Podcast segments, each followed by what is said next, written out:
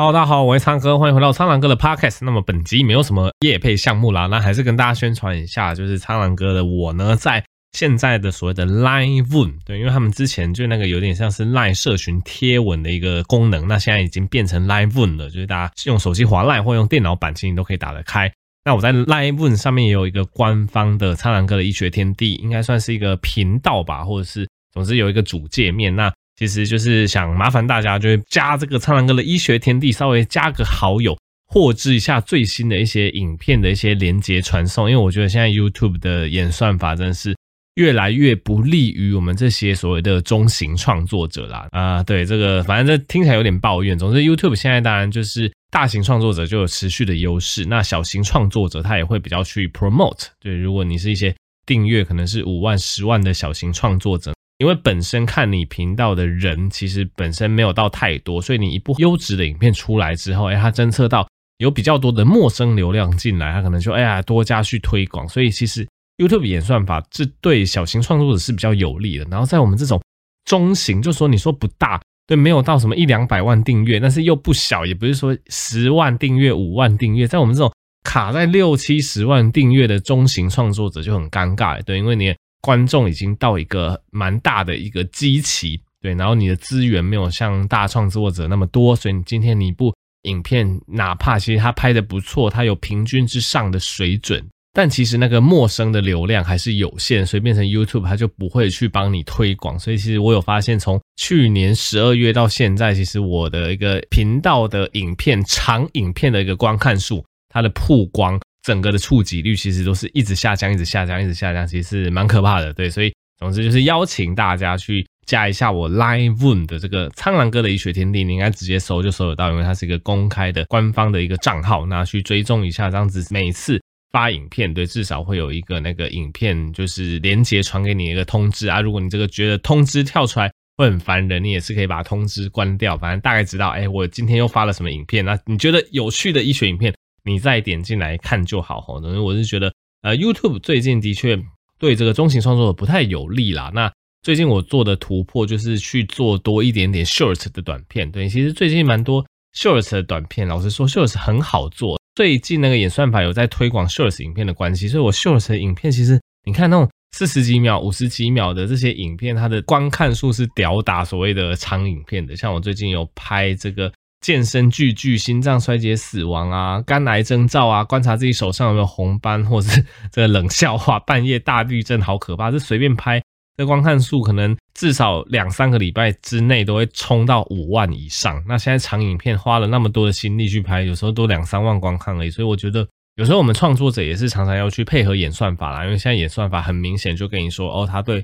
Shorts 是有这个。加强它的推广的效用，所以你会发现越来越多创作者去拍 short，因为它成本低，而且它会帮你推广。那你拍长影片就变成优势，变得比较没有那么大，就对了。那对我来讲，吼，这个也比较像是 YouTube 观察日记，就是现在这个 shorts 的演算法，哈，它就有点像是我二零一七年或二零一八年那个时候刚开始做 YouTuber 那个时候长影片的演算法。那个时候，针对这类影片的演算法，你会发现说，哎，你这部影片假如做出来，哎，它的一开始初始的一个点击的数据、初始的曝光数据或观众留在上面，它观看时间长度的数据如果不错的话，那这个 YouTube 它就会在一个礼拜之后，哎，帮你就是做一个很大量的推广。现在 Shorts 的这个演算法就有点像这样子，就拍了一个四五十秒低成本的影片，可以知道它是吸睛的。对，像我都是用一些。有趣的一些疾病嘛，那有趣一些时事，其实相对来讲蛮吸睛的。那你就会在一两个礼拜之后，哎，得到蛮大量的曝光，这个观看数很容易就破五万。对，像我近期两三个礼拜有很多部 shorts 都是二三十万的一个观看数起跳的。但现在长影片就是很惨，长影片就它就是没有这类的演算法的加持，所以长影片就变成你真的要拍得非常非常的好，就是非常非常的突出。对，这样子他有可能有获得演算法的青睐。好啦，总之这是一个 YouTuber 的碎碎念，给大家参考一下。总之大家可以去加这个 Line Moon 苍狼哥的医学天地啊。其实我本身目前配合趋势啦，有在 TikTok 上面拍摄，对，也也不是拍摄，就是我有把我这些情境剧啊这些短片也是有转到 TikTok 上面。那 TikTok 你搜寻这个苍狼哥，应该也可以找到我的频道。那其实对于 TikTok 这个东西哦，一开始我是还蛮反感的啦。那俗话说打不赢就加入嘛，因为你去看现在我记得去调查这个，呃，应该说前几名使用的一个社群平台，然后你会发现年轻人可能要么用 YouTube，对，要么就用 TikTok，就是抖音啊。虽然说抖音就讲到抖音就对他 印象不好，对，我们就讲 TikTok 好了，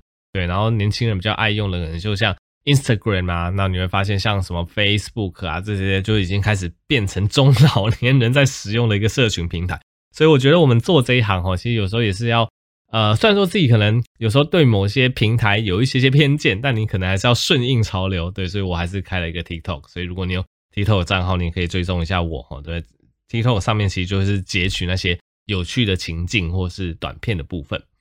好的，那么接下来我们来讲一下疫情，对，反正有发了我的频道的人应该最知道，最近我又被爆喷了一波，就是我在频道哈，二零二零年有拍了一部普筛的影片嘛。二零二零年四月哦，大概就是这个音频对这一部 podcast 播出来的两年前，那个时候就已经有人在炒这个普筛了。对，你可以去想一下那个时候啊，总之那个时候各种客观条件下，普筛都是一个不是非常适当的做法。所以我那个时候拍的那部影片嘛，观看数很高，然后导致哈，这也有点像是那个作用力反噬的结果的业力引爆的结果。之后每次有疫情。每次在炒普筛，就会有一堆人跑到我那一部影片下面攻击。这个其实我觉得很妙啦，就是我那部影片是在讲社区嘛，就有点像是什么基隆的类普筛这种社区的普筛，是针对这个普筛的议题去做发表。然后结果后来二零二一年不是在炒说入境普筛吗？入境普筛，结果那个时候我那部影片又被赞了一次。他说：“哦，你看党转弯了，哼，党开始支持入境普筛了。那你这个影片你要不要撤下了？你这个影片还帮党讲话说。”不要普筛比较好，那个时候你就觉得很莫名其妙，嗯啊，不是说好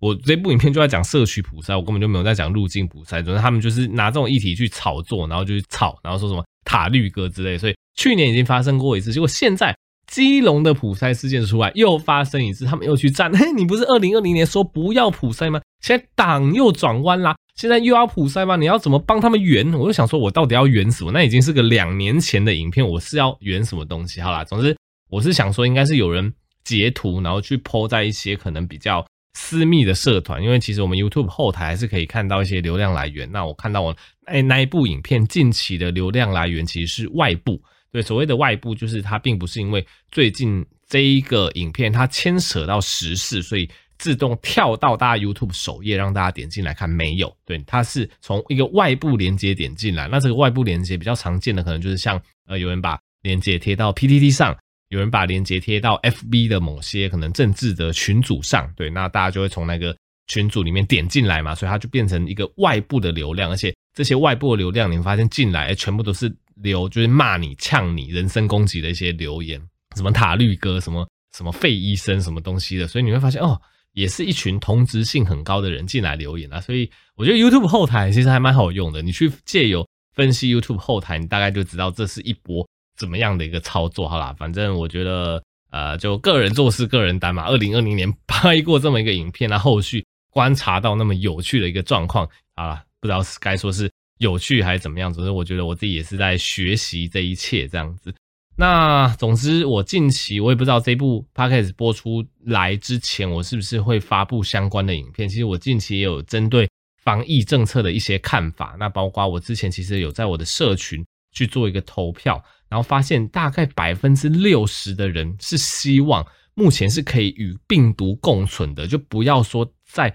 非常限制人身自由的框列，对，而且大部分人是可以接受台湾可能一日确诊破万，那死亡人数大幅拉升，蛮多人是投这个选项的，所以其实我是蛮意外的。那大概百分之三十的人是投说他们觉得本土爆发还是很可怕，要一定要赶快匡列围堵，然后尽量去清零这样子。对，总之我会针对这个东西去拍一部影片，可能近期已经会上线，所以大家可以去我的频道看一下哈。对，那我自己的看法，简单来说，我是比较偏向共存派啦。那再来，对于框列隔离的政策，我也不太满啊。那大家就去看我的影片，我就不重复说太多次。我我自己会觉得说，框列隔离不需要做的那么 over 啦，不需要说什么跟确诊者带个空间待过，你就要在家里被关十四天，真的不用啦。大部分人都已经打完三剂疫苗，接下来就是。慢慢走向开放，因为我真的觉得，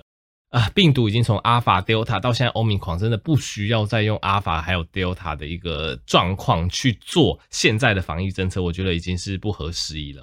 好啦，反正总之我现在又又又开始喷了，然后我不知道就那些之前去我的普山影片喷我的人会不会精神错乱，就说嗯，这只鸽子不是绿色的吗？怎么现在的又变成蓝色的？好啦，反正他们用颜色去区分一个人，他们就是会常常会面临这种状况。可是我们明明就都是用医学的一个客观事实去解析疫情。好啦，那总之疫情就先说到这边。那接下来讲一下一个妇科的相关的疾病，叫做子宫肌瘤跟子宫腺肌症啊。对啊，我的频道比较少讲妇科的，那有些人问我这样的状况，那就跟大家分享一下。那先讲一下子宫肌瘤，其实子宫肌瘤它是妇产科领域最常见的一种良性肿瘤。那其实呃，三十五岁以上的妇女哦，平均每四位。就有一位其实是有子宫肌瘤的状况。那子宫肌瘤它是一个良性，一个在子宫内的一个平滑肌的肿瘤。那一般来讲，可能很多人没有什么症状，但如果有症状的话，可能就会造成这个经痛啊、月经的状况延长啊，那有一些慢性腹痛。那如果这个子宫肌瘤越长越大，甚至会压迫到你的泌尿道，或是压迫到你的肠胃道系统，那造成一些。频尿啊，那甚至是肾积水、便秘等等的状况，所以这是指子宫肌瘤的部分。那另外一个疾病叫做子宫肌腺症，或有些人说子宫腺肌症，对，反正就是英文是 adenomyosis。那子宫肌腺症它其实是子宫内膜异位的其中一种，这个异位跟异位性皮肤炎一样，是那两个异位，而不是就是闻到不好的那个异味。对，总之子宫肌腺症或子宫腺肌症，它其实是。这个子宫内膜哈，平常是附着在子宫的一个表面的一个内膜的位置，但今天这个子宫内膜它可能在呃生长发育的过程中，它跑到子宫的肌肉层里面，就会造成这个所谓的子宫肌腺症。那这个子宫肌腺症呢，因为这个比较复杂，大家听听就好。它因为它这个子宫内膜被卡在这个子宫的肌肉里面，所以它随着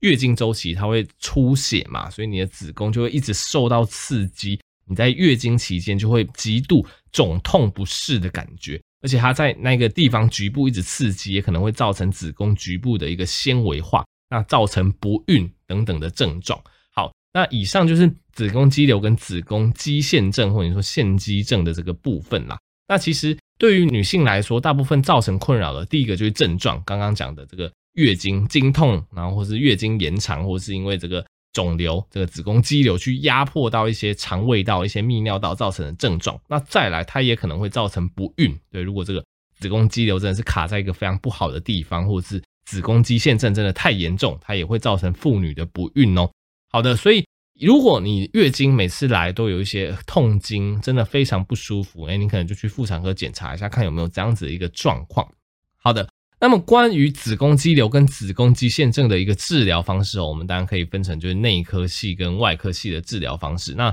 所谓内科系的治疗方式，当然就是吃药嘛。那吃药就是不外乎是一些荷尔蒙相关的一些药物。那这些荷尔蒙相关的药物，你在使用的过程中，哎，它可能就可以让你的这个子宫肌瘤或子宫肌腺症它比较稳定，那你人也会比较舒服。那它的好处当然就是只要吃药就好，不用开刀，没有什么伤口。但缺点就是，哎，你可能要持续服药，只要你停止服用，就可能会复发，而且又是负荷尔蒙相关的一些药物，所以如果你要开始备孕的时候，你可能就要开始停用药物了。所以有些人他就想要比较一劳永逸的方式，他想要用开刀或用其他呃比较呃外科系的方式去解决它。那传统的刀吼又可以分成就是比较呃大伤口的这个开腹手术，或者是那个内视镜手术这样子。那其实传统的这个开腹手术或是内视镜手术，哈，它的缺点就是，诶，表皮上会造成伤口嘛。那优点就是，诶，我们可能可以一劳永逸的拿掉这个子宫肌瘤或子宫肌腺这个比较严重的部位。对啊，当然它也有缺点，它的缺点就是说，诶，如果今天这个肿瘤真的很大，或是手术过程中出血比较严重，还遇到什么状况，诶，有可能在手术的过程中可能就会摘除子宫。那摘除子宫这个，对于可能之后还想要怀孕或想要保留这个器官的人，当然就是不想面对的事情嘛。那再来，不管是传统的一个大刀手术，或是内视镜手术，多多少少都还是会造成组织的一些粘连，而且需要麻醉、插管、住院等等，所以大家通常都会再三考虑。那接下来就跟大家介绍一个，诶，又比较新一点点的一个非侵入式的治疗方式，它叫做标靶音波刀。对，那这个标靶音波刀，它其实是。在体外哈，我们利用超音波聚焦的方式，将这个超音波的热能聚焦在你想要处理的子宫肌瘤或是子宫肌腺症上面的这个病灶上，那利用这个热能，诶，去对局部的病灶去做一个烧灼。那简单来说，那一部分的组织它就会坏死，那肌瘤或是子宫肌腺症它就会缩小。对，那那些被烧死的组织，你可以这样子想象，它也会慢慢被你身体吸收。哈，所以它的好处就是说，诶，它其实。在表皮不会有任何伤口，因为它其实是在外面用超音波探头，那去针对你的病灶处去做处理，所以基本上你的表皮是完全没有伤口的，而且它可以保留子宫的功能，对，它就不会有所谓要摘除子宫的这个手术的一个状况。那其他好处就是包括，哎，它也不需要麻醉，那它住院天数也会比较少，术后恢复期也会比较快。那它的坏处当然就是因为它是一个非侵入，用在你的身体体外用这个超音波聚焦的方式去烧灼，所以你就变成一段时间你要追踪看一下那个那一块肌瘤的地方有没有越来越小。那如果说哎这个缩小的状况不理想的话，可能就要多做几次，最终其实这个肌瘤或肌腺症的状况就会慢慢的改善。所以以上的这个吃药啊，那开刀啊，跟现在比较新的技术标靶音波刀都是。针对子宫肌瘤或是子宫肌腺症可以处理的一个治疗方式，那在此分享给大家。好的，那下一个议题跟大家讲一下这个胃食道逆流哈，因为其实胃食道逆流也是很多人的一个状况啦。那胃食道逆流它一些比较常见的一些症状就是包括说啊，那个呃，你的上腹可能会有一些灼热感啊，甚至胸口闷闷酸酸的感觉。然后有些人躺下或是打个嗝。哇，整个酸就溢到你的喉咙，所以也会造成你喉咙慢性的不舒服，咽喉炎、喉球症，就一直觉得喉咙卡卡的。有些人就会一直产生痰液的部分。那这篇研究其实就是美国肠胃科医学会二零二二年的最新指引，就是到底我们做哪些非药物的治疗可以帮助你缓解胃食道逆流呢？那其实最重要的建议有三个，第一个叫做减重，对，这之前也跟大家分享过啦，因为其实。呃，我们体重只要过重，我们的这个腹内压力，因为腹内脂肪会变多嘛，会有啤酒肚出来，你整个腹内压就会上升。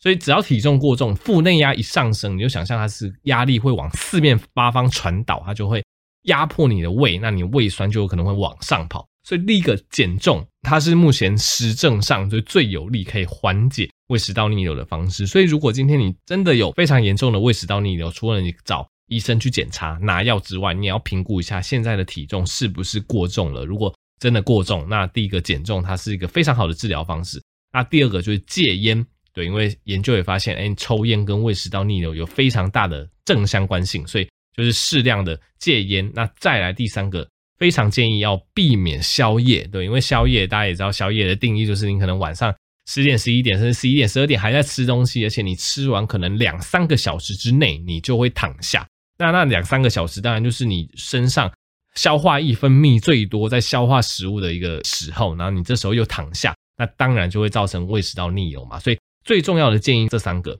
减重、戒烟跟避免宵夜。其他的建议大家也可以听听看，它一样有效，只是效果就没有刚刚讲的那三种调整还要来得好。其他的建议包括你可以抬高床头，对，因为大家知道这个呃地心引力的关系嘛。如果你是平躺，或者是甚至你头在比较低位的地方，那当然更容易胃食道逆流。那再来向左侧睡也会有一些帮助，这是因为我们胃部解剖构造的关系，所以你向左侧睡的时候，胃酸就比较不会有逆流的状况。那食物的部分哈，比较有相关的食物就是一些高油食物，对，因为油脂量比较多的食物哈，因为会刺激胃酸分泌，就比较容易会胃食道逆流。那再来巧克力这一类甜食。也比较容易胃食道逆流。那接下来就是刚刚讲的烟，那酒酒精也会，所以尽量的戒烟戒酒。然后还有薄荷，对，这一类食物都是比较会增加胃食道逆流的机会。那有一个迷思一直要跟大家讲，虽然说我们一直说什么啊，这个喝咖啡会胃食道逆流，喝咖啡吃甜食是胃食道逆流，这个是广告词嘛？吃甜食的确会，就像刚刚讲的巧克力这一类甜食，但是咖啡。之前也跟大家强调，如果你单纯是喝黑咖啡，没有加什么糖或奶精这一类油的东西的话，其实咖啡还有咖啡因本身，它跟胃食道逆流的正相关性没有到太高。对，其实我会觉得说黑咖啡你可以试试看。对，如果你单纯喝黑黑咖啡，其实胃食道逆流的感觉不会到太严重。其实黑咖啡是可以继续喝的，但如果你要加什么糖加奶精，你就要小心了。那一些辛辣的食物或柑橘类的食物，其实这些都相对来讲比较没有相关性。所以再帮大家统整一次，比较有相关性的就是烟酒、巧克力这一类甜食、高油的食物，还有比较甜的这些食物，这些都比较容易造成胃食道逆流，所以这些食物尽量避开。那再来就是要减重，要戒烟戒酒，要避免宵夜。那建议左侧躺，对这些状况都是可以成功的帮助你缓解胃食道逆流。好，那这集 podcast 就到这边啦。那喜欢我的频道就记得持续追踪我的 YouTube。呃，拜托支持苍狼哥用心拍的每一部卫教影片，对，因为真的花了很多时间心力，而且最近这个触及率真的不佳，那大家可以去 Line One 来搜寻一下苍狼哥的医学天地，那加入一下之后，每次发布新的医学影片就会有新的通知哦。好的，那也可以支持药师健生活保健食品输入折扣码 Blue Pig 蓝猪就九折优惠，我们就下集再见喽，拜拜。